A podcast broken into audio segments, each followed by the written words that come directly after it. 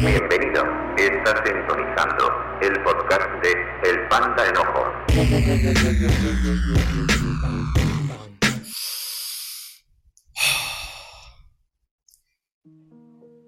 Hey, ¿qué onda? ¿Cómo están? ¿Cómo ha estado su semana? ¿Cómo los ha tratado la vida? ¿Qué ha sido de ustedes? ¿A poco no está interesante todo esto que estamos viendo en, en Santiago, en esta serie?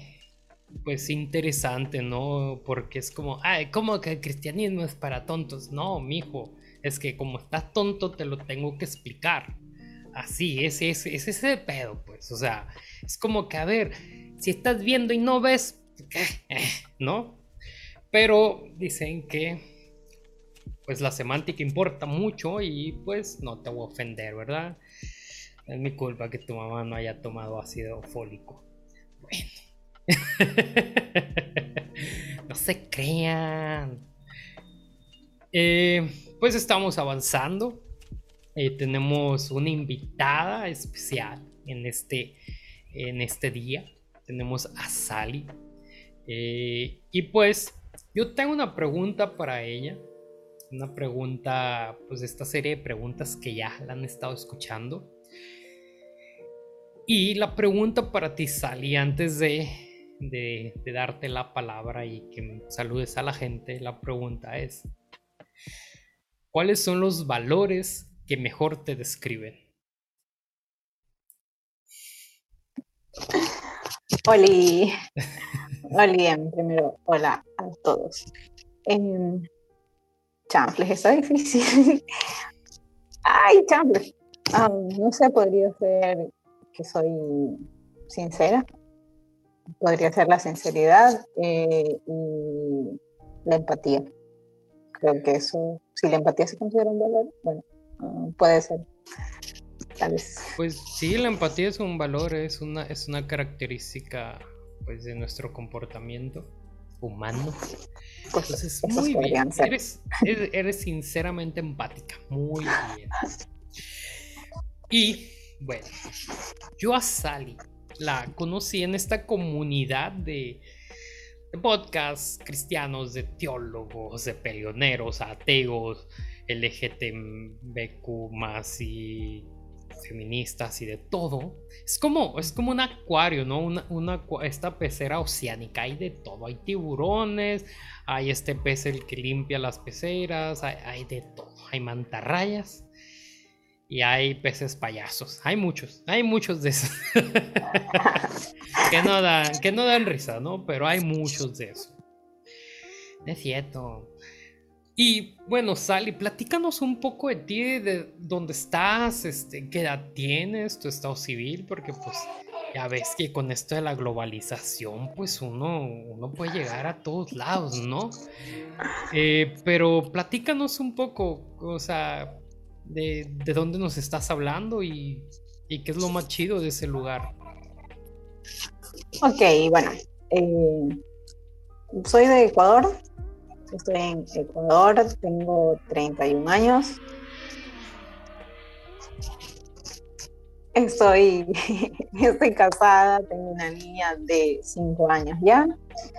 Y lo más bonito de Ecuador es que no cambian los horarios. ¿eh? Sí, es que justamente teníamos, bueno, yo tenía ese conflicto, ¿no? De como, a ver, creo que les cambió el horario, pero el que le cambió el horario fue a mí, creo. Por eso Por esa hora tenemos dos, ¿qué? dos horas de diferencia. Porque, porque yo tenía apuntado a mis ocho y resulta que es a mis siete. Y de momento. Pero bueno, aquí andamos. Aquí andamos. Y no sé, platícanos algo de algo que te gusta de, de Paraguay, algo que, que tú digas, hey, si vienes para acá, Ecuador, Ecuador. A Ecuador, perdón. Eh, si vienes para acá, tienes que conocer esto, tienes que comer esto. ¿Qué, ¿Qué, nos recomiendas en este momento que eres la embajadora cultural de Ecuador?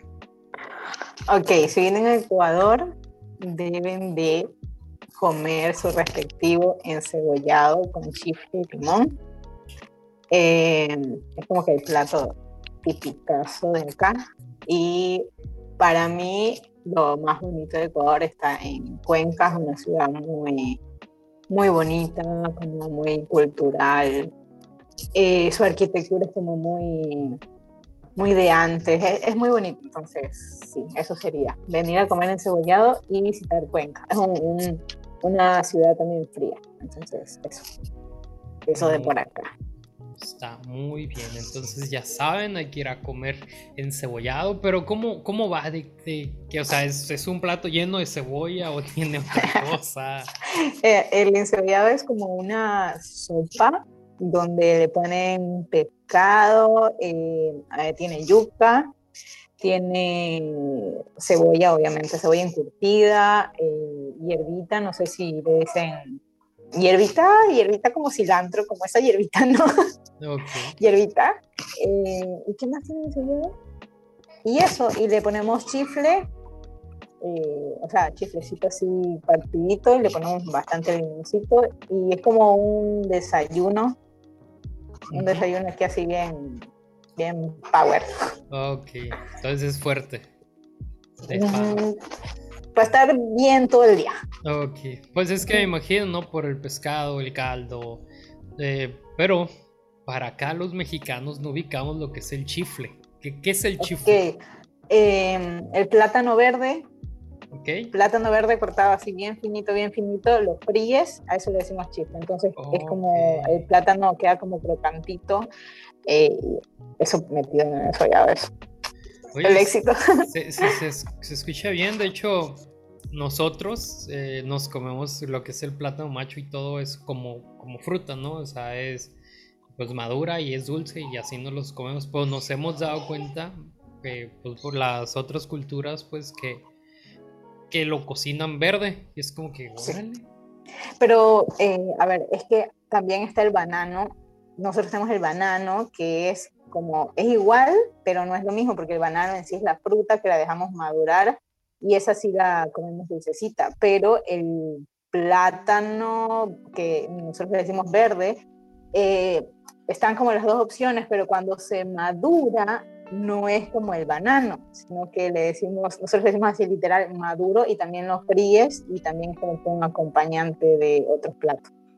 O sea, son dos diferentes. Tiene sus niveles, el mismo producto, pero ok, está muy bien. Eso es, es, es como acá el, el maíz, ¿no?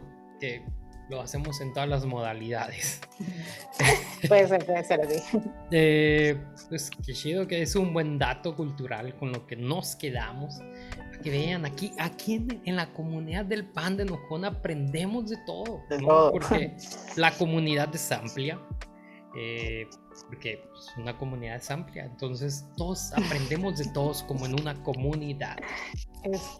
Eh, pues primeramente a mí me, agrada mucho que estés aquí porque ustedes no lo saben, pero de momento como que le, daba un poquito de miedillo porque, no, sé, la gente cree que el pan de enojón es como esta silla escarnecedora, esta silla de sabiduría, es como, no, mira, de, es mi podcast y soy el más pendejo, entonces...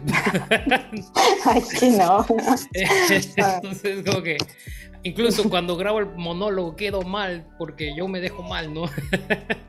no, lo haces bien, me gusta, me gusta la manera en cómo lo, lo manejas, la cultura que tienes para hacerlo. Qué, qué, bueno, gracias. Eso. Eh, años anteriores sería que agranda mi ego, pero justamente en este año que estamos sanando cosas, estoy aprendiendo a aceptar estas palabras de vida y muchas gracias. Eh, avanzando, aquí tenemos un, cierto tipo de ah, ritual, de, método, ¿no? De preguntas y así, de conocer a la invitada. Tenemos nuestras preguntas claves, ¿no? Y una de estas preguntas claves es, ¿qué es lo que más te gusta de Jesús o del concepto que tú tienes de, de Dios, ya sea un del Dios que tú quieras pero de Dios. Si quieres hablar de Buda, no sé, pero un Dios, platícanos. Dios. Eh, no, mira, para mí Jesús es como y, me encanta porque es de lo que vamos a hablar, ¿no? Pero, o sea, mejor dicho, de lo que habla Santiago, y que Jesús es, ese espejo que vino a reflejarnos nuestra verdadera identidad. Entonces, verme en Jesús es como que afianza eh, mi... Ah, ¿cómo, ¿Cómo, lo puedo explicar? O sea, verme en Jesús afianza mi, ser, mi, mi identidad, pues, o sea, eso, eso, eso es, ese espejo en el que me puedo mirar y me puedo sentir segura que ya soy lo que el Padre dijo que ya era y es ese recordatorio en mi vida constantemente. Muy bien. Eh, padre, me agrada, me agrada esa respuesta que, que, que, pues nos podemos ver en Jesús, ¿no? O sea, todas sus, sus bonanzas, ¿no? Y es como, como decir, hey, como no, no eres tan malo, ¿no? No eres tan, tan chit. Eso está padre, es alentador, es esperanzador, porque de eso se trata, ¿no? Jesús vino a dar esperanza al mundo. Eh, para todos los demás que puedan decir, no, es que es puro historia y que no sé qué, y cállate, que vino a dar esperanza. Y ya. No, no, es mi pedo que tú quieras estar ahí sin esperanza en la vida, ¿no? Pues sí. Y mira, vienen a quitarnos la esperanza a todo el mundo, nomás porque ellos. No, no, no puedo creer en algo tan bueno así. No, la vida no, es así.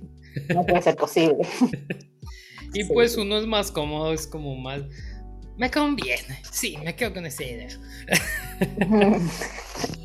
eh, y ahora bien, platícanos sobre algún hobby que tengas, o sea, algo que hayas desarrollado en esta etapa de mamá, que digas, ¿sabes qué? Sí me gusta colorear y salirme de la línea.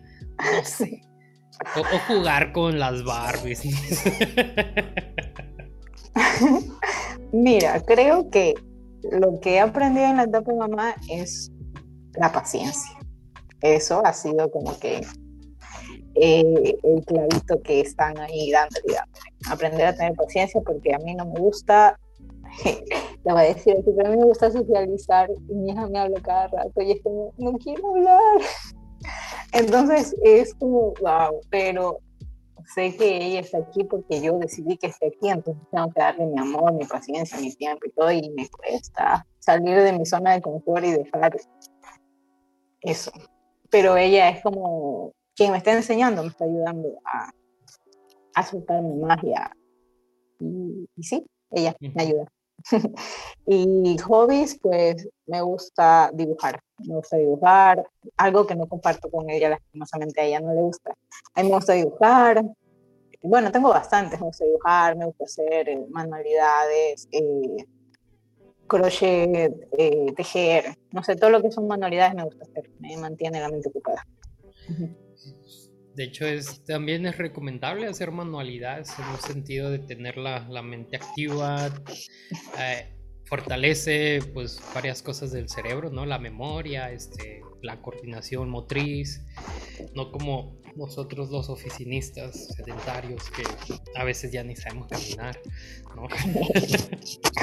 Eh, y pues esta pregunta es un poquito invasiva, pero pues es parte de la diversión entonces, ¿tienes algún gusto culposo? Ahí como que digas, ¿sabes qué? Cuando, está haciendo, cuando le está haciendo el Gerber, la papilla a, la bebé, me lo, si me lo como, me gusta, me gusta la papilla, este... ¿Cómo lo supo? no, mi gusto culposo creo que es escuchar reggaetón. Ok. Sí, ese puede ser, pero también me gustan las papillas me compro para mí las papillas.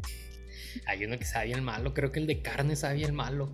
Hay uno de. Todos los de guiso saben bien feos. Mm, solo he comido los de fruta, y en especial el de manzanita o de durazno. Mm, pero sí, se quisieron expander así como las maruchanes. Y ahí, ahí tienes tu. Ay, pues el niño necesita probar a qué sabe un guisado.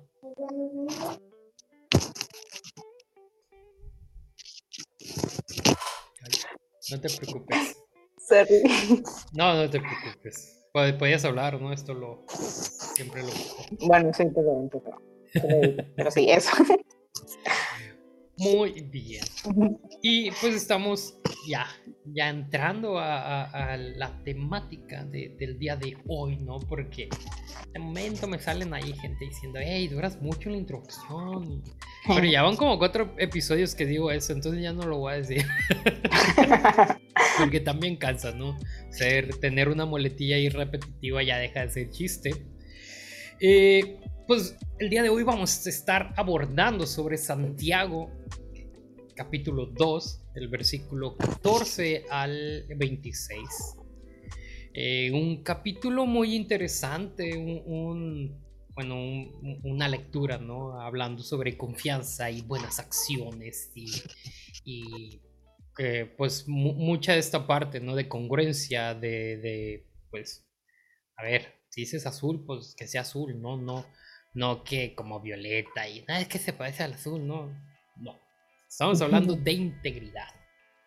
Y pues dice así. Ah, y pues va más o menos así, ¿no? Se va y se corre con la vieja del pojole. Eh, hermanos en Cristo, ¿de qué sirve que algunos de ustedes digan que son fieles a Dios? Si no hacen nada bueno para demostrarlo, así no se van a salvar. Si algún hermano o hermana de la iglesia no tiene ropa ni comida y tú le das lo que necesita para abrigarse y comer bien, de nada le sirve que tú le digas que te vaya bien, abrígate y come hasta que te llenes. Lo mismo pasa con la fidelidad a Dios. De nada nos sirve decir que le somos fieles si no hacemos nada que lo demuestre. Esa clase de fidelidad está muerta. A los que dicen que son fieles a Dios, pero no hacen lo bueno, yo les podría decir, tú dices que eres fiel a Dios y yo hago lo que es bueno, Demuéstrame que es posible ser fiel a Dios sin tener que hacer lo bueno, y yo te demostraré que soy fiel a Dios por medio del bien que hago. Tú crees que existe un solo Dios, muy bien, pero hasta los demonios creen en Él y tiemblan de miedo. No seas tonto. Debes aceptar que de nada te sirve decir que eres fiel a Dios y confiar en Él si no haces lo bueno. Nuestros antepasados Abraham, nuestro antepasado Abraham, agradó a Dios cuando puso a su hijo Isaac sobre el altar para sacrificarlo. Y Dios lo aceptó por eso. La confianza que Abraham tuvo en Dios se demostró con todo lo que hizo y por medio de todo lo que hizo su confianza llegó a ser perfecta. Así se cumplió lo que dice en la Biblia. Abraham confió en la promesa de Dios y por eso Dios lo aceptó. Fue así como Abraham se hizo amigo de Dios. Como pueden ver, Dios nos acepta por lo que hacemos y no por lo que creemos. Así le sucedió a Rab, la prostituta. Dios la aceptó por haber recibido y escondido a los espías en su casa y por ayudarlos también a escapar por otro camino. Así como un cuerpo sin alma está muerto, también la confianza en Dios está muerta si no va acompañada de buenas acciones e iniciamos con esta conversación, ¿no?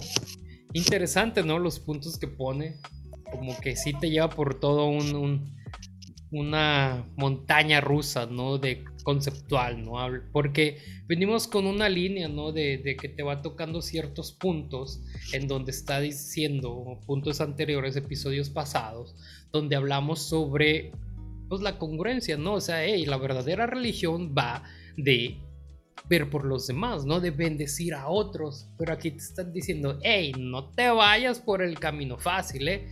No creas que no hay esta cláusula. La cláusula dice que, oye, de nada te sirve darle de comer a alguien y al rato al mismo, a esta misma persona que tiene escasos recursos, lo sacas de un lugar porque anda todo hediondo, ¿no? O sea, es como congruencia, ¿no? Y Sally, ¿Qué nos puedes compartir sobre estos pasajes? ¿Qué es lo que más te ha llamado la atención? ¿Qué es lo que te genera conflicto? Empecemos desde ahí. Primero, ¿qué versión es este? Ay, se me olvidó decir eso. ¿eh? ¿eh? yo abordé desde la traducción en lenguaje actual porque es menos agresiva. Ajá, sí, sí, sí. Yo lo leí, bueno, o sea, yo lo leí en la versión, en la NBI, en la versión internacional creo, pero, o sea, leí esa y también estaba leyendo en la, en la de François Dutois de la versión de espejo, que mm. yo siento que me lo explica como que mejor y me lo desmenuza mejor y me lo hace, ¿entiendes? O sea, me lo, eso sí que es para, me lo desmenuza mejor. Entonces, mi conflicto con ese capítulo siempre fue hasta una fecha que cambié como de, de, mi perspectiva acerca de lo que dice. Mi conflicto era de que eh, siento de alguna manera que ese versículo me impone a hacer algo para demostrar algo. Y puede ser que sea, estoy proyectando mis traumas y mis inseguridades, ¿no? Pero el sentir de que me están diciendo, tienes que hacer para demostrar, o sea, tienes que, por ejemplo, tienes que tener obras porque si no, no eres un buen cristiano. O sea, eso es lo que yo entendía de todo ese pasaje. O sea, tienes que demostrar con tus acciones.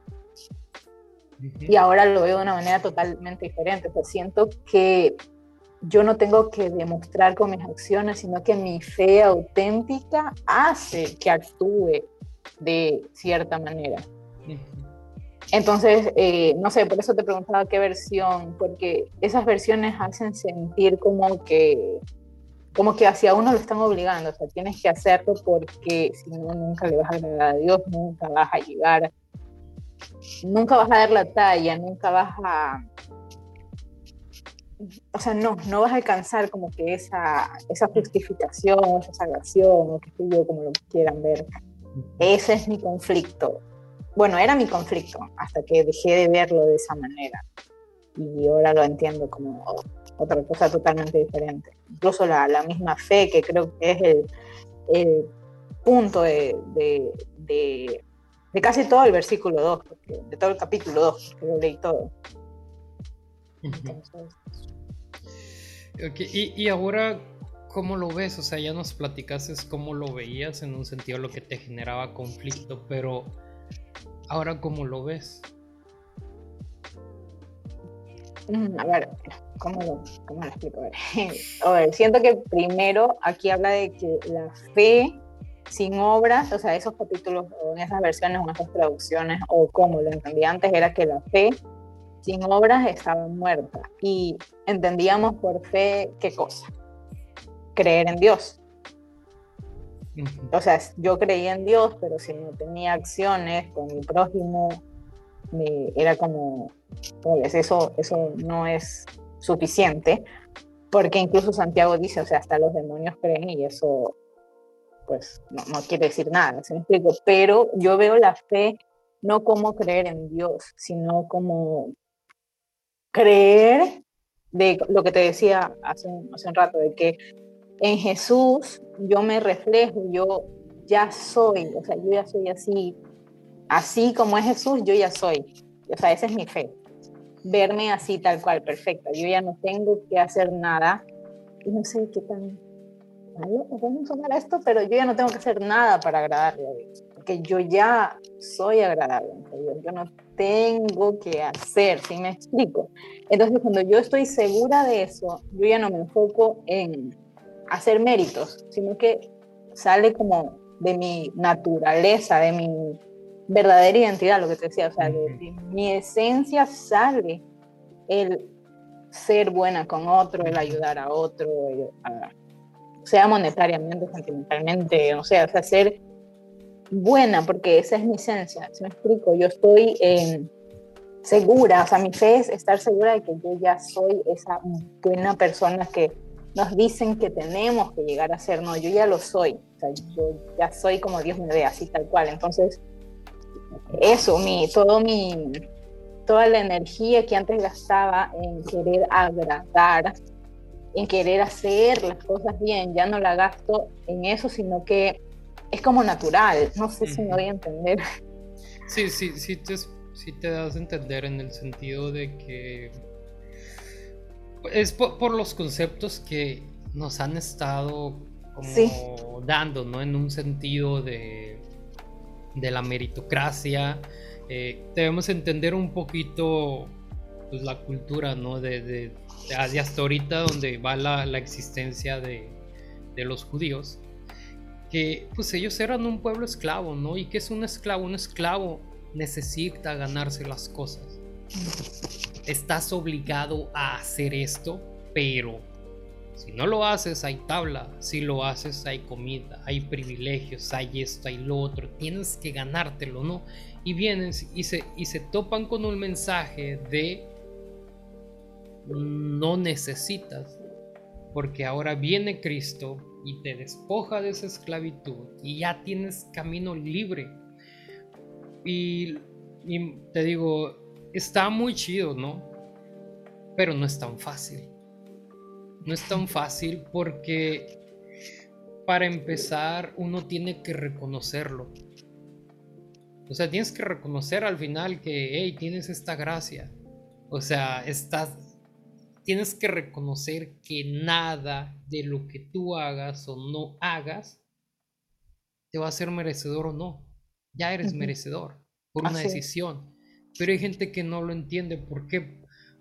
Porque es el ego, no es el ego de cómo. No, yo no acepto nada regalado.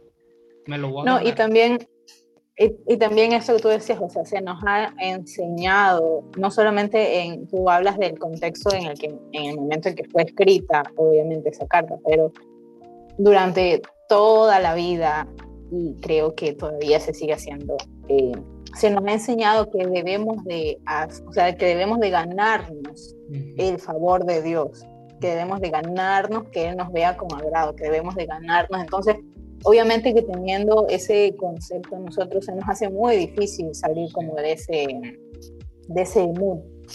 Y, o sea, yo entiendo que es difícil y que es un proceso para las, es un proceso para las personas llegar como a, a, a entender y abrazarlo de tal manera de que ya se haga algo natural.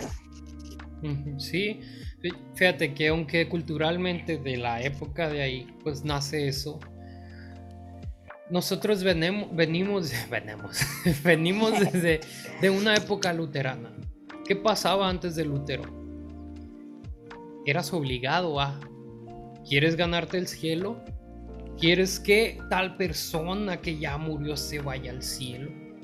Tienes que pagar esta cuota y te voy a dar un papel muy bonito que vas a tener ahí en tu comedor, en tu sala, de que Juan Gregorio, que era alcohólico,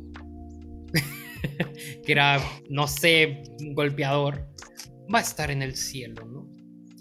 Eh, y te, digo, o sea, venimos con esta corriente y, y, obviamente como toda la Biblia, e, es lo que, es lo que no me gusta, tal cual como de, las cosas bíblicas, ¿no?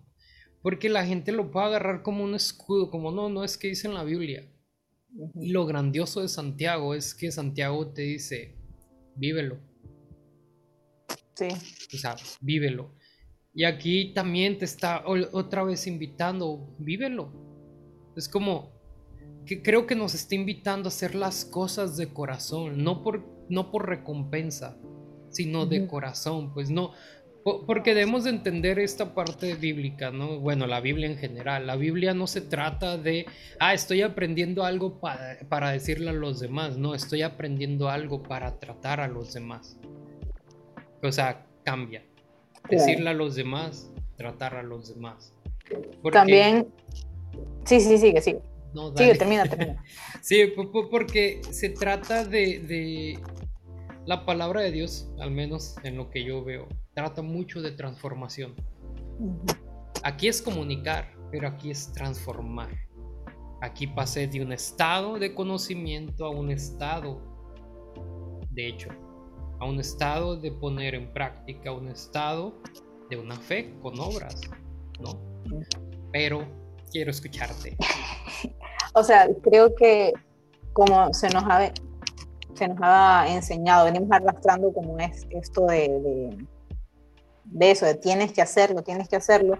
Muchas veces también eh, eh, hemos hecho esas obras, hemos hecho porque es lo correcto, o sea, hemos hecho con la intención equivocada, porque en algún momento yo también estuve ahí haciendo porque debía de hacer, porque eso era lo correcto, o sea, debo de hacer, debo tener obras, porque obviamente si no mi fe no, no es. Entonces iba con la intención de yo hago esto porque es lo correcto y cuando entiendes de que es vivirlo, cambias a no lo hago porque es lo correcto, sino porque veo, o sea, se trata de ya no enfocarme en yo tengo que hacer lo correcto, sino que veo en el otro a Dios también. le doy al otro su, la misericordia, la bondad que merece por ser hijo de Dios. Entonces, si veo a otros de esa manera, esas obras o esas buenas acciones van a salir de mí sin que yo ni siquiera lo piense, sino que va a fluir de una manera orgánica, por así decirlo. Pues, sí, por un flujo natural, ¿no? hemos estado aprendiendo en concepto que Jesús es la fuente de vida. Y que una fuente tiene un flujo. El agua, tal cual, tiene sus canaletas y va, va alimentando, va sanando, va refrescando, ¿no? A, nuestro, a su paso. Eh, a mí me encanta, ¿no? Eh, siempre, siempre ver a, Dios como un padre, ¿no? Porque, de hecho, como mamá, tú eres mamá. Eh, tu hija puede hacer lo que sea. Tú la vas a regañar por, no por lo que sea, pero por ciertas cosas que su vida peligra. Es eso, o sea, a ti te importa que su vida no peligre. Tal vez en un concepto material, ¿no? Es como que, ay, rayó la pared, pero al final su vida no peligra. Pero si mete el dedo al contacto eléctrico, pero si sale corriendo, o sea, me suelta la mano y sale corriendo, este, si se sale de la casa, sin, no sé, cualquier cosa que que su vida peligra, pues obviamente tú es como si le vas a dar como pues su escarmiento, su lección, su, su parte como ella entiende esta parte, pero no por eso dejas de amarla. Este, tú, tú sabes que ella cumple años cada año y, y quieres festejarle, ¿no? Incluso festejar cada cosa de ella, ¿no? Aprendió a caminar, este, sacó su primer seis, ¿no? O algo. Pero al final estás ahí con ella durante su crecimiento y sí, hay cosas que de momento vas a decir, ay, qué complicado, pero te amo. y, yo veo así a Jesús, así veo a Dios, ¿no? Es como tú quisieras que, que tu hija fuera probablemente, eh, un ejemplo, ¿no? Que, que si llega a la adolescencia y de momento es grosera o algo, claro que en tu corazón está el como, ¿sabes qué? No seas tan grosera, porque no, no es porque me moleste que lo seas, sino tu futuro peligra. O sea, si eres grosera hoy, mañana vas a tener puertas cerradas, ¿no? Y es como Dios aboga por nuestro futuro. Dios nos dice, hey, ama a tu prójimo, porque mañana tu prójimo te va a ayudar. Tu prójimo va a ser tu abogado, tu prójimo va a ser tu financiero, tu prójimo, prójimo va a ser alguien que va a bendecir tu vida. Y probablemente van a decir, hey, es que eso es conveniencia. Vato, crees en Dios por conveniencia, no me vengas con esos cuentos. O sea, si ya se han hecho esos estudios, si, si realmente Dios no existiera o el concepto este de bien y el mal, existirían esas películas utópicas de donde todos se matan y que no hay castigos. Eso, eso sería, ¿no? Al menos en mi concepto maquiavélico de la vida. Yo soy muy maquiavélico, otros van a decir, no, va a ser armonía al final, mientras todos quieran ser superior a todos, va a pasar algo así, ¿no? la dominación total de todos los seres. Eh, pero sí, me, me encanta esto, me encanta la manera de poder ver a Dios como un padre. Porque sí, nuestros papás nos están enseñando, en nuestra adolescencia podemos demostrar todo lo contrario a lo que nos enseñan, pero llega un momento en el que por estar ahí, o sea, ahí expuesto a, ciertas enseñanzas, a, ciertos preceptos, naturalmente, como dices tú, lo vamos a reflejar. Este... Mira, algo que, algo que estoy aprendiendo con mi hija es que, o sea, con ella aprendí esto de inteligencia emocional, de cómo saber manejar sus emociones y, ir llevándola, ¿no? Eh, en este proceso de que su crecimiento. Y como tú dices, o sea, así, así mismo es Dios con nosotros. Y poder ver no solamente o sea, no solamente ver al otro como, o sea, algo que a mí me ha ayudado, es no, ver al otro como mi prójimo, sino ver a Dios en cada uno de ellos.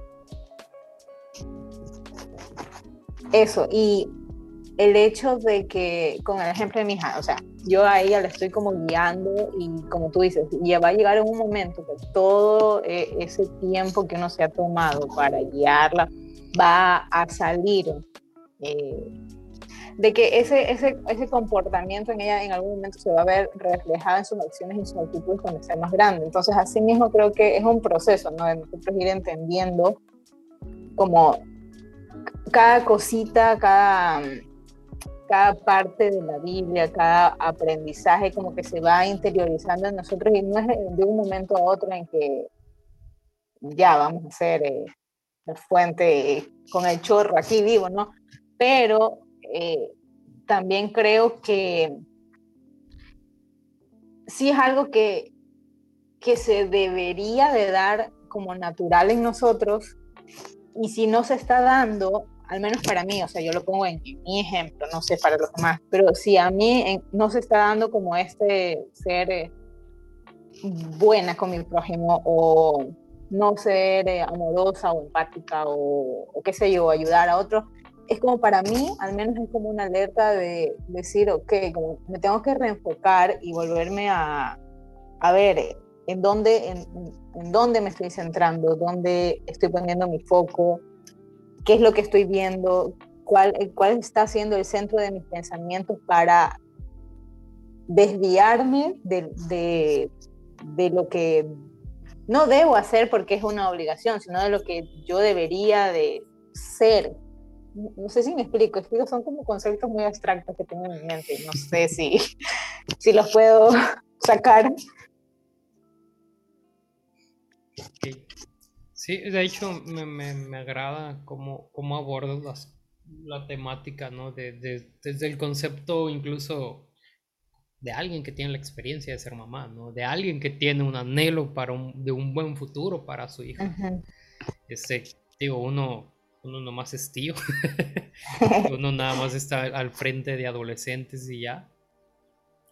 Pero les agarras un cariño, ¿no? Ayer me preguntaba, eh, ¿qué, es lo que me lleva a siempre dar, a siempre dar como más, ¿no? O sea, siempre dar como, como... La milla extra. Sí, la milla extra, ¿no? Y, y, y de momento yo así como, pues por hábito no es, porque soy muy de que si algo no lo quiero hacer, no lo voy a hacer, ¿no? Siempre hay como una, algo mayor, ¿no? Y de momento empecé como a proyectar mi, mi, yo infante, mi adolescente, ¿no? Y, y, empecé a recordar, ¿no? cómo, cómo es que esos líderes en mi adolescencia impactaron mi vida, o sea, o sea, ellos no saben o tal vez ya lo saben porque pues uno de ellos es mi cuñado y mi hermana y gente que hay muy, muy cercana, pues de hecho. O sea, ellos sí fueron pilares en mi vida espiritualmente, ahorita ya no tanto. y, y, pues gracias a esas enseñanzas, esos espacios creativos también de estas noches de talento y todo esto cristiano que existe, yo, uno, uno, uno se fue conociendo, o sea, desarrolla habilidades como rapero, como, como alguien que hace instrumentales. El hacer instrumentales me llevó a ser productor. Y ahora soy productor de podcast, ¿no? Soy edito, hago este tipo de cosas, este, por hueva ya no grabo música, pero, pero sé, es, o sea, tengo las cosas para grabar, tengo todo, ¿no? Este, nomás me faltan las letras y las pistas, pero, pero, o sea, impactaron mi vida y impactaron mi vida en un sentido desde, desde donde su conocimiento, experiencia issues y todo les daba, ¿no? O sea, claro que, que sus enseñanzas fueron una proyección de las cosas que ellos vivieron. Y, y, claro, yo crecí también con una idea, no, tengo que hacer estas cosas porque soy cristiano y ta, ta, ta, ta. Pero después de 20 años, o 28, ya no sé cuánto llevo conociendo a Dios y todo eso, eh, hasta que cumplí 24 años, comienzo a ver el concepto de Dios Padre. Y fue bien complicado. Incluso ahora que empecé a ir, empecé a, ir a terapia, comencé a ver a Dios como Padre. O sea, fue hasta este momento, no porque fui sanando pues mi relación con mi papá. Y de momento así como, uh, apareció Dios. Así como, como que ahí está Dios. O sea, era cercano, yo sabía que era cercano, así como mi papá. Pero de momento estás ahí, como también mi papá está ahí, ¿no? Es como mi, mis mentiras, porque claro que yo vivía en mis mentiras, porque tuve que hacer ejercicios, ¿no? De agradecimientos, o sea, ¿qué agradeces, no? Y el agradecer te hace quitar la monstruosidad de las personas. O sea, es como, oye, dime algo que agradeces de tu hermano. Y es como de.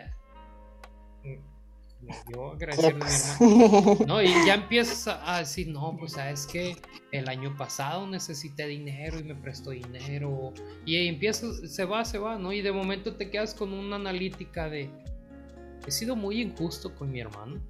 Y así, cambias el, el paradigma que tenías hace Y que, cambias, ¿no? y ahora cuando empezamos a agradecerle a Dios, o sea, esta, este, de hecho, por eso viene, ¿no? En el Padre nuestro, Padre nuestro que estás en los cielos, santificado sea tu nombre, y más y más y más, pero al final es un acto de gratitud, o sea, siempre inicia, gracias Señor, gracias por tu amor, gracias por tu misericordia, gracias porque has estado ahí, ¿no? Y, y en lugar de llegar primero con el reclamo, no, te pasaste de lanza, y, y cuando llegas con el corazón agradecido, incluso hasta las cosas malas se las comienzas a agradecer, ¿no? Es como que, ah, gracias Dios por esto que sucedió. Es por eso que a veces no nos entienden, ¿no? Como cristianos, como, ay, das gracias por eso, pero es, lo que representa, lo que significa, ¿no? O sea, significa que estás bien. Estoy bien. Y es algo que estamos buscando como humanos, ¿no? Parte de estar bien da un reflejo de estas buenas acciones, de esta fe. Pues no, no es que si no haces estas cosas, tu fe está muerta, ¿no? Porque también estás en un proceso. Entiendo mucho tu punto, no hay que obligar a las personas, pero, oye, tú que estás escuchando esto, te cae el 20. También la Biblia dice que si ya sabes, pues ¿para qué te haces güey? o sea, una, una cosa a ver, no digo que, a ver, ¿cómo le digo? O sea, siento que no hay que obligar a nadie a hacer algo porque debería de ser innato en nosotros eh, tener estas buenas opciones. También entiendo que a veces el prójimo no ayuda, son difíciles. Pero ahí, ahí viene lo que tú dices, o sea, eso, eso es un buen ejercicio, ¿no? De, de, de, por ejemplo, tengo a alguien que está siendo como esa persona tóxica en mi vida y, o sea, sí, veo que está haciendo así toda, o sea, está siendo una persona negativa para mí, con que, digamos, mi humanidad no va a tener ganas de darle la mano en un aspecto. Pero ese ejercicio que tú propones, que creo que yo siempre lo hago, toda mi vida, no, no, no es por ser... Eh, bueno, ya, este, el, el, el, poner, o sea, verle a esa persona las cosas buenas, eh, en vez de fijarme y enfocar, enfocarme en lo negativo, verle las cosas buenas, me va a ayudar también de alguna manera a yo cambiar mi poco, en ese momento cambio el paradigma de, de, esa persona, la comienzo a ver de una manera diferente y ahí es cuando yo digo, o sea, comenzamos a ver a Dios en esas personas, o sea, yo no me estoy enfocando en que una... Eso, sino que okay, voy a verle todo lo que Dios le ha puesto de bueno a esa persona y comienzo a ver a Dios en esa persona, entonces me van a hacer ayudar. Entonces podría ser un buen ejercicio para con, con, esas, eh, personas que a veces nos sacan No, de quicio. no Podría será, ser. no, ¿no será que el bendecir a tus enemigos es agradecer? Sí. Es sí, sí. como, así como, a ver, ¿por qué vas a dar gracias por tu papá que te abandonó? ¿No? Y, y- y probablemente se te viene como, bueno, gracias a que se fue, yo desarrollé estas cosas, ¿no? Y, y empiezas a agradecer el siempre eso pequeño que estuvo en tu vida, algo generó en tu vida, ¿no? Y, y- y obviamente si llegas y le dices, oye, gracias por esto, va a aparecer reclamo, ¿no? Pero pero te cambia, ¿no? El, el, el switch y, y- de eso se trata, se trata de transformación, se trata de Sí. integridad, o sea, Metanoia. Ahí, ahí, ahí es Salud. cuando vas cambiando. Ahí es cuando vas cambiando la mentalidad y vas eh, transformándote, como tú dices, y vas cambiando. Y ayudas a la otra persona también, porque comienza a ver, ahí, ahí es cuando comienza a ver de que no te estás portando de manera negativa con ella, sino que le estás brindando tu amor, tu apoyo, tu ayuda, y ahí pueden ver también ellos a Dios. Y ahí es cuando se puede ver la fe. Ahí es cuando ven la fe, mejor dicho, porque sí, de otra manera no, no se podría ver. sí, y, y- y fíjate que es que, que es muy lineal este Santiago, ¿no? Dicen que no, es que habla de esto y luego lo otro, no, o sea, si, No. si lo lees así con una mente abierta, no una mente literal, sino como, ¿qué me quiere decir aquí Santiago? Porque pues, lo escribe- está escribiendo Santiago, ¿no? Entonces, no es que lo está escribiendo Dios, ¿no? Lo está escribiendo Santiago con su experiencia de quién es Dios en su vida, ¿no? Por lo tanto, sí, Dios lo escribe, Dios lo inspira, pero te está escribiendo Santiago. ¿Qué te quiere comunicar Santiago, no? Está diciendo, hey, sé dependiente de Dios. Desde el verso 1, hey, pídele sabiduría a Dios. Y creo que, que ahí está la clave, ¿no? Si uno empieza a buscar a Dios como tal, estas cosas van a venir. Por eso dice, llama a Dios con todo tu corazón, no con toda tu mente. O sea, toda tu mente, ¿qué hay en la mente? Preocupaciones, miedos, conflictos, ¿qué hay en tu corazón? Anhelos, sueños, todo eso, pues decepciones, cual- está hablando, está hablando desde tu mente y tu espíritu, tu carne, tu cuerpo. Ama con eso a, ama con eso a Dios. Y, y como te estás entregando completamente a Él de esta manera, como te amo con todo, va a empezar a haber un efecto, ¿no? Que naturalmente vamos a... eh, me gustan estos ejemplos, ¿no? De, de, de que los niños chiquitos siempre arremedan al, al papá o a la mamá, ¿no? Como Sí. camina la mamá, como lo que sea. Y, y así somos, ¿no? Somos como unos pingüinitos que vamos detrás de papá.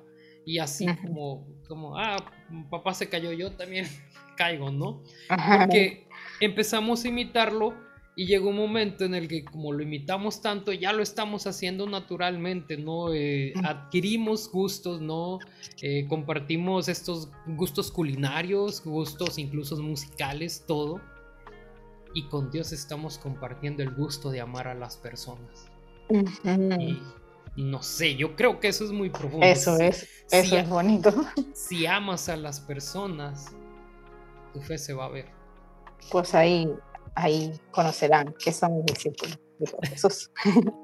Mira, Santiago me gustó porque comencé a leerlo desde el inicio y con la versión del espejo. eh, lo centraba, el, el primer capítulo lo centraba como en identidad, o sea, tu identidad, y por eso te decía, él habla de vernos en Jesús como nuestro espejo, y lo que decía es esa comparación de que vemos en nuestro Padre, eh, eso que vamos aprendiendo, en Jesús podemos ver ese reflejo de que esos, eh, eh, esa vida que llevó Jesús, donde era bueno, amable y a todos los amaba y a todos los, los, eh, los cobijaba y con todos compartía sin tener ningún prejuicio para ninguno. O sea, podemos ver en él que eso sí lo podemos hacer. Entonces, Santiago lo, habla de que en él nos podemos ver reflejados ese espejo de nuestra verdadera identidad. Y eso de que, de que al final se va, se va a mostrar y vamos a poder ser quienes, o sea, nuestras acciones van a ser los que muestren nuestra fe, no las obras o las acciones no, no están peleándose con la fe, o sea, no es que quién tiene más fe o quién tiene más acciones, sino que las dos tienen que ir como, o sea, tienen que ir, o sea, tienen que estar las dos, o sea, no puede haber, no, no puedo yo creer de que Dios habita en mí, que sería mi fe, y no mostrarlo a los demás. Es como...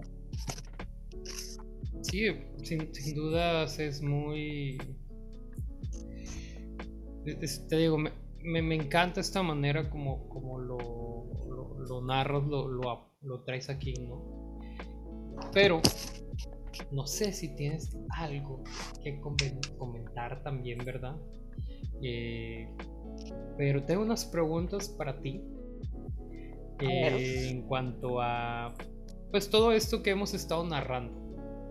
Eh, todo esto que hemos estado platicando, todo lo que hemos abordado alrededor de estas enseñanzas de, de ser un reflejo de lo que creemos.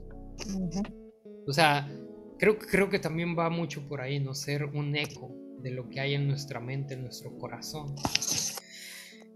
Pero, ¿con qué te quedas, Sally? ¿Con qué, de todo lo que hemos hablado, qué es lo que dices? ¿Sabes qué? Es justamente esto es lo que se me queda, esto es lo que impregnó mi corazón. Mira, hablabas y decías de que de tener eh, coherencia, no, me acuerdo si la palabra es coherencia, pero... Integridad. Integridad, sí. Mira, cuando conectamos nuestro corazón, que son como con nuestra cabeza, nuestro, nuestro corazón y cabeza. Entonces, ahí estamos como viviendo en esa, en esa coherencia, o sea, lo que creemos no solamente está aquí, sino que lo accionamos. Eso, con eso me quedo, de que debemos de vivir más en, no sé si es coherencia la palabra, pero sí, debemos de vivir más en coherencia, o sea, si estamos eh, diciendo congruencia, podría ser. Si estamos diciendo que, que somos hijos de Dios, que estamos llenos del amor de Dios, debemos de compartirlo, no por una obligación, sino que debe de ser un, impulso innato en nosotros, debe estar, debe ser algo natural en nosotros, con eso me quedo. Muy bien. Eh, entonces, esta parte que es muy natural, ¿cómo lo podemos aplicar en la vida?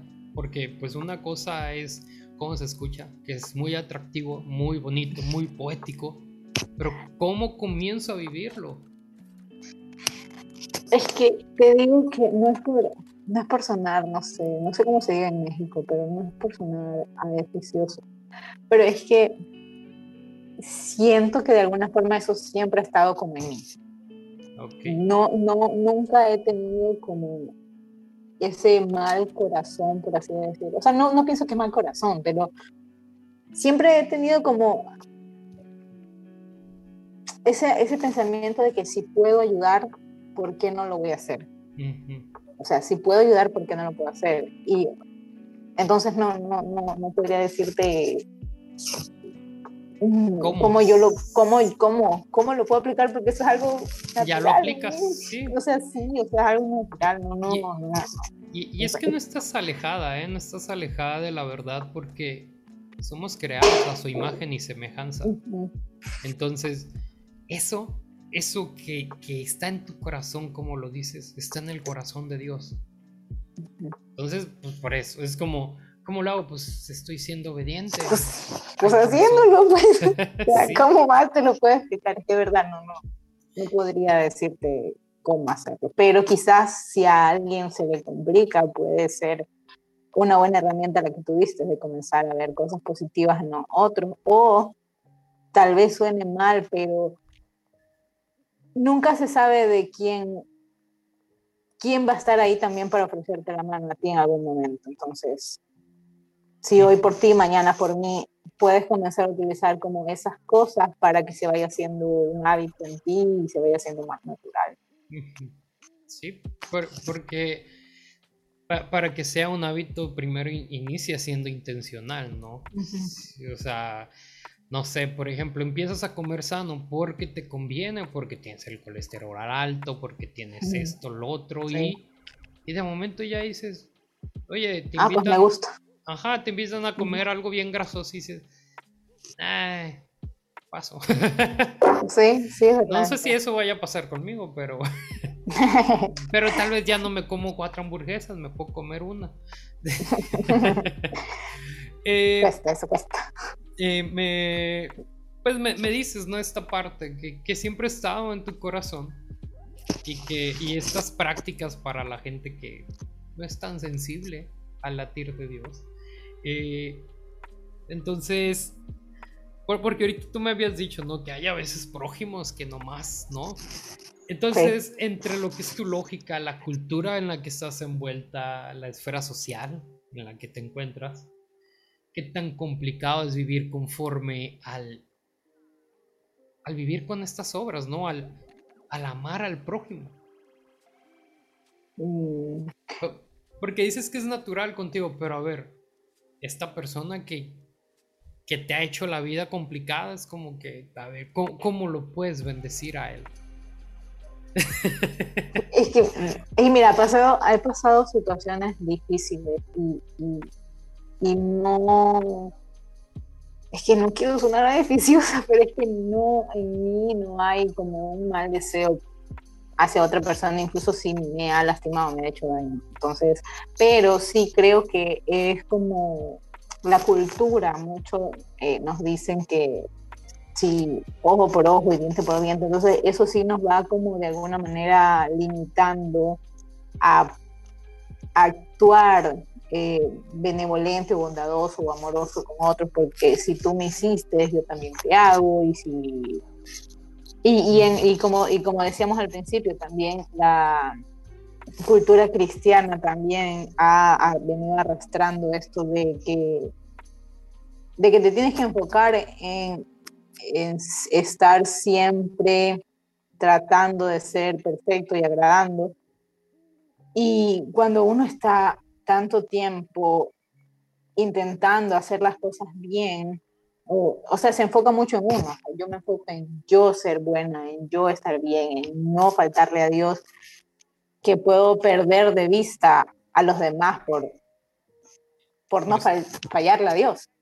Entonces, eso creo que podría ser como esos impedimentos que a veces nos complican. Esta parte, ¿no? E, entonces, ya, ya que entendemos cuáles son las complejidades, ¿cuánto, cuánto, o sea, cuánto nos costaría el comenzar a vivir eso? Porque, o sea, tenemos eso arraigado en nuestro corazón, ¿no? En nuestros hábitos. Pero algo me debe de costar, ¿no? Al, ya sea renunciar a algo, ¿no? Hablando de, dejar ciertos hábitos. Creo que lo que nos costaría puede ser el, comenzar eso, abandonar ciertas... Eh, como lo digo, abandonar ciertos conceptos y ciertas teorías que nos, se nos enseñaron y comenzar a abrir más la mente eh, a, a ver, ¿cómo, ¿cómo, explico? O sea, a dejar de enfocarme en mi, en que yo tengo que llegar a ser, yo ya soy la hija de Dios, perfecta, santa y ya no tengo que gastarme energía en eso. Entonces, empezar a creérmelo primero, empezar a creer que yo ya estoy ahí, que sí tenemos fallas, que sí a veces eh, hacemos cosas que quizás no, no sean de beneficio, pero eso no cambia como Dios nos ve. Entonces, cuando dejo, yo siento, ¿no? A, a mí me pasó que cuando dejé de enfocarme en eso, eh, pude comenzar a vivir, eh, o sea, a ver, cuando dejé de enfocarme en todo lo malo que yo podía estar haciendo, creo que comencé a vivir más libre. Y algo que hablaba Santiago, de acuerdo a, a, la, a la versión acá, es que la, decía la ley, hablaba Santiago de la ley de la libertad, que era la ley de la fe. ya que estás creyendo, entonces puedes manejarte de una manera más libre. Entonces, romper como que todos esos patrones, romper como que todas eso, esas creencias que hemos tenido de antes y hemos venido arrastrando, eso sí cuesta un poco, ¿no? Salir de esos parámetros que siempre se nos ha dicho. Sí. No sé si me voy a entender. Sí, sí, te, te- sí, es, pues al final es, es, es como morir a uno, ¿no? Sí. sea, Vi- creo- Sí, sí, sí. Sí, O sí. sea, ti- ti- tienes y- que morir a ti porque así te vas a liberar de la deuda del SAT, de, de- de- de- de los impuestos, ¿no? Eh, eh, entonces, ¿cuáles son los beneficios que tú has visto en tu vida conforme a esta manera en cómo estás amando a la gente? Porque hay un beneficio, ¿no? Porque si no, no lo seguirías haciendo. Entonces, ¿cuáles son los beneficios que tú, que tú dices, yo, yo veo esto en mi vida porque estoy aplicándome? Bien. Ese, mira, por ejemplo, en alguna ocasión, un ejemplo, en alguna ocasión estuve en un mall comiendo y se me acercó un niño a pedirme que si le podía dar. Y no tenía efectivo, sino que pago con la tarjeta de débito, que si tengo efectivo me gasto. Entonces, eh, pagué con la tarjeta y no cargaba plata. Entonces el niño se me acerca y yo estaba comiendo, se me acerca y me pide dinero y yo le dije, no tengo. Y se me hizo como amargo luego seguir comiendo. Entonces le dije, mami, mira, sabes que espérate aquí y ya ven. Voy abajo, abajo había un como un, un hipermarket, un comisariato, no sé cómo le digan, una tienda donde venden despensa y esas cosas. Ujú. Y no tenía mucha plata en mi cuenta, la verdad, tenía como 20 dólares. Fui y le hice una compra al niño, porque me dijo que tenía que darle comer a los hermanitos y a la abuelita. Ujú. Y se me hizo así como que, ay, seguir comiendo, se me hizo como un nudo en la garganta. Fui y compré una fundita chiquita de arroz, dos latas de atún, creo que compré como una cajita de huevos de seis huevitos. Hice mi fundita y él- no encontraba al niño, no encontraba al niño, no encontraba al niño. Y bueno, la cosa es que eh, mi mamá le había dicho que yo había ido allá, el niño apareció, le di su fundita y ya. No, en ese momento yo no pensé si el niño me estaba mintiendo, si, no sé, si el niño se quería gastar la plata, si el niño iba a vender las cosas y luego se iba a coger la plata. O sea, no lo pensé, simplemente me nació ayudar y lo ayudé. Y dos semanas después o una semana después, mi abuelo me llamó y me dijo, ah, mijita, mira, te tengo aquí un dinerito, toma. O sea, yo creo que se- es que se escucha feo, pero es que yo creo que Dios, así como ve que tú das y que abres tus manos para otros, así mismo Él te bendice a ti. Entonces, yo sí he visto eso, o sea, cuando yo he hecho algo por otros, sí he visto que Dios me ha, me ha devuelto, eh, diciéndome, "Tra- tranquilo, no, no te vas a quedar sin plata, por ejemplo.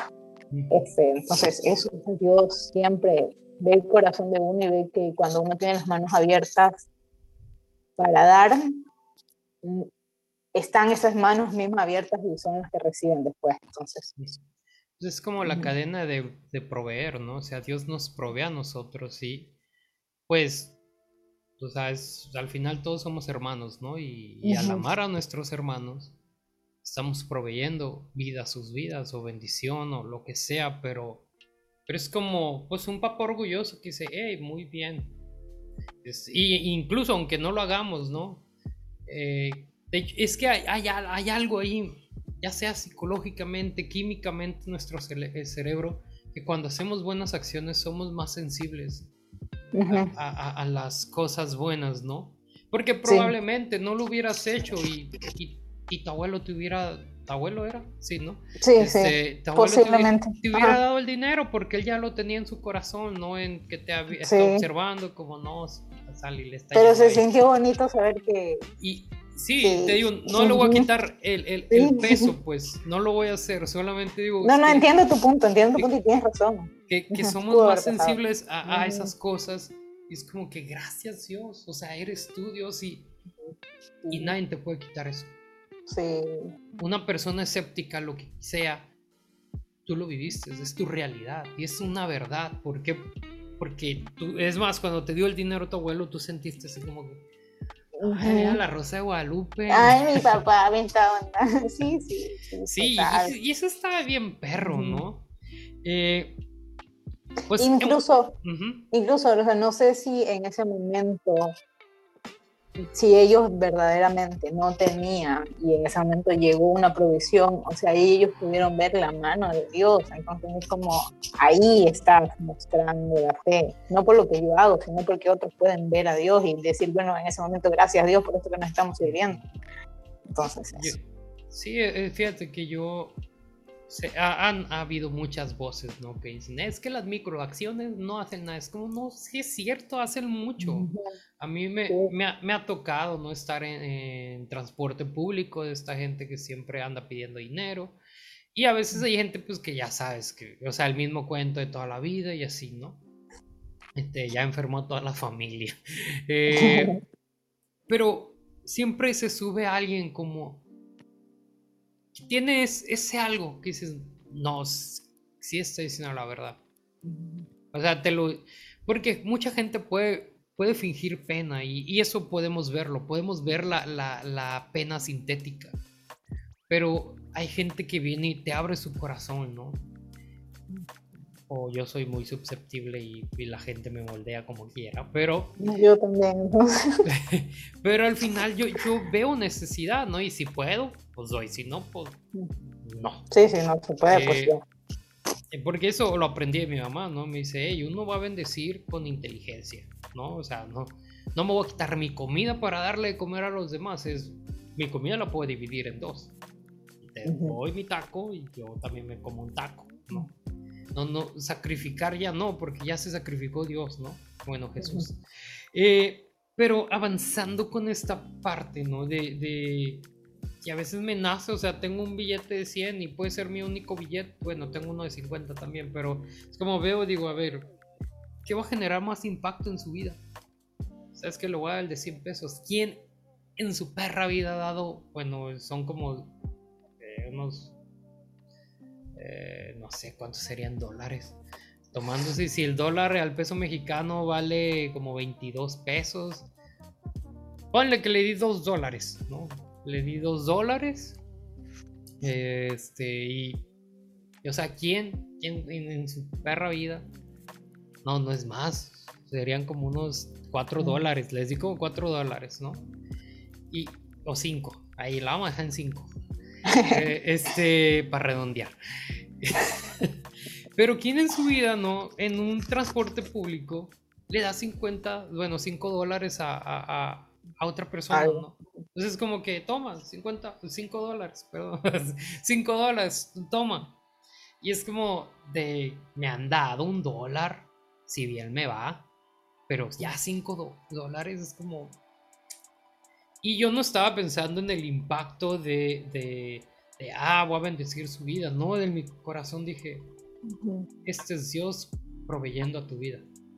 Estás pidiendo y Él provee.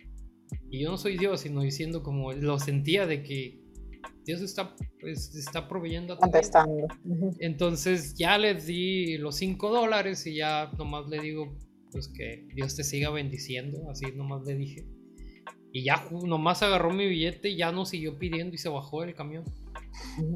Y ya lo veo allá, o sea, bajándose, o sea, prácticamente bajándose empezó a llorar. Y así, de ese llanto como de, como de, esperanza.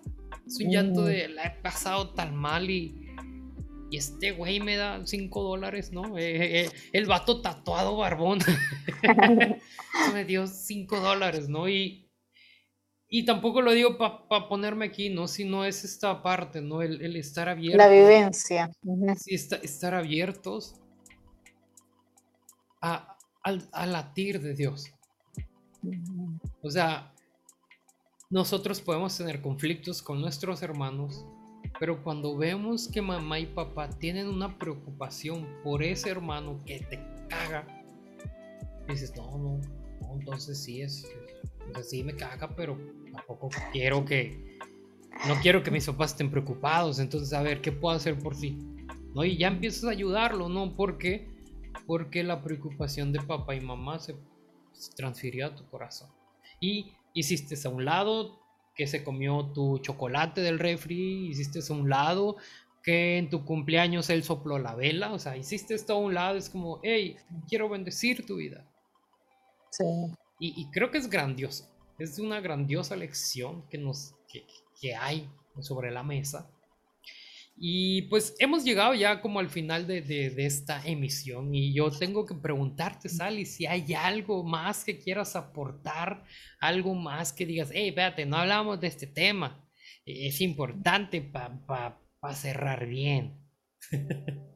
no, creo que hablamos de, más o menos todo lo que iba ahí en, los capítulos. No, creo que nada, solo decirle a los escuchas que traten de ser seres de luz con todos. Que, pues, que cuando uno tiene las manos abiertas para dar, no solamente económicamente, sino en todos los aspectos, asimismo uno, uno recibe uno recibe de Dios y eso como que va agrandando también la gratitud que se tiene y, se va viviendo como de otra manera también. Muy bien. Eh, pues ya cerrando, yo, yo quiero preguntarte algo. ¿Qué nos podemos encontrar en corazón y cabeza? ¡Hala!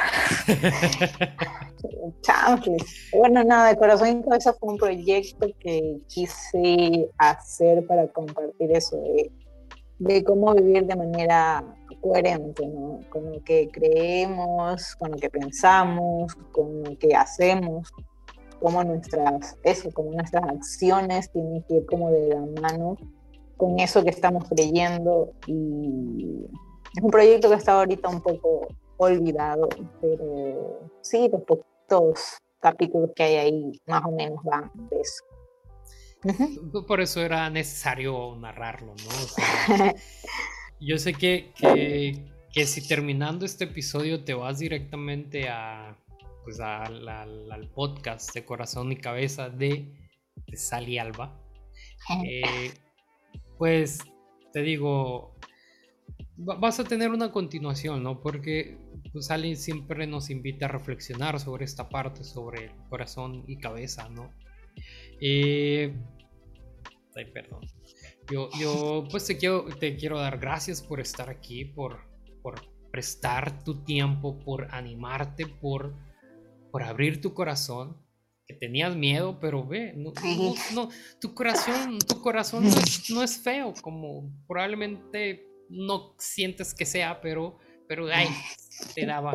No, es pánico escénico, trauma, inseguridades, por eso me da cosas. Pero, pero me gustó, me gustó mucho haber aceptado tu invitación. Ha sido una plática bastante bonita que, que me ha hecho crecer también en, en muchas cosas, ha expandido mi mente y mi conciencia. Eso, eso es bueno, no, Digo, yo, yo no espero que de aquí se vayan cambiados, pero yo, a mí es el que me dejan, ¿no? Pero, oye, invité a Rick a, conversar y por ese güey estoy yendo a terapia. Porque su consejo fue, vayan a terapia, si quieren perdonar, vayan a terapia. Sí, sí. Ah, no, pues sí. Ah, ah, bueno, pues tengo 20 años intentando perdonar y dejándole a Dios las cosas, como que no, a veces no es, no es como mágico. hay que trabajarlo es también, poner de nuestra parte. Tiene que ser intencional. Y, gracias por estar aquí a todos los corazones y cabezas lovers eh, que están aquí, que escuchando a, a, su galla, a su gallo, que pues dices, eh, por fin vamos a escuchar la voz de, Sally. La última vez la escuchamos en Dice Así. Y ahora, aquí en, el, en, el, en el Panda. Uh, también tienes un proyecto de ilustración, ¿no? De momento subes ahí imágenes a un, a un Instagram. Sí, tengo el Instagram de Sally Garabatos, donde estoy subiendo dibujitos. Ya no lo estoy subiendo a mi página personal, estoy allá. Eso. Pues te quiero invitar a todos, sí, todos, porque no estás escuchando solo este episodio. De hecho, puedes levantar tu tu cabeza y mirar a tu alrededor y te vas a topar con alguien que te está mirando y también, aunque no tenga audífonos, está escuchando este podcast. Y te sugiero que corras. este. o que le hables. No sé, porque estás en el gym y a lo mejor alguien te está viendo. O ya sea, depende cómo sientas la mirada y, dices, hey, ¿me puedes dejar de mirar? Y resulta que es ciego, entonces como que, ah, pues, pero va a ser una bonita experiencia. yo me voy a reír.